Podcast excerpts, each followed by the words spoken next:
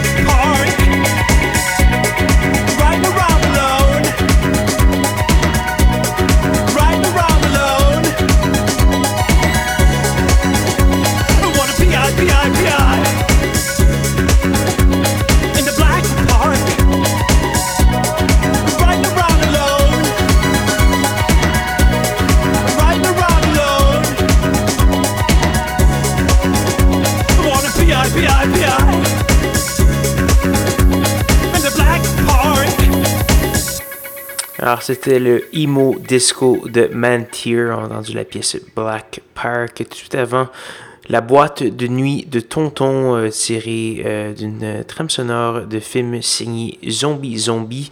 Ça s'appelait L'heure de la sortie, un film que je n'ai pas vu, mais qui est sorti au Québec quand même. Euh, on a également eu du Elax, Dog et plusieurs autres. Je vous invite à faire un petit tour sur sanscloud.com baroblique schizophrénie pour avoir tous les détails de la programmation. Malheureusement, c'est déjà presque la fin de l'émission cette semaine. Il nous reste une seule pièce à faire jouer et c'est d'autres discos incertains, celui de Ouj Bala, qui est un Hongrois de Budapest. On va entendre la pièce Lady Carnival. Et là-dessus, je vais vous inviter à me rejoindre même heure, même poste la semaine prochaine pour de nouvelles aventures de schizophrénie. Bonne soirée.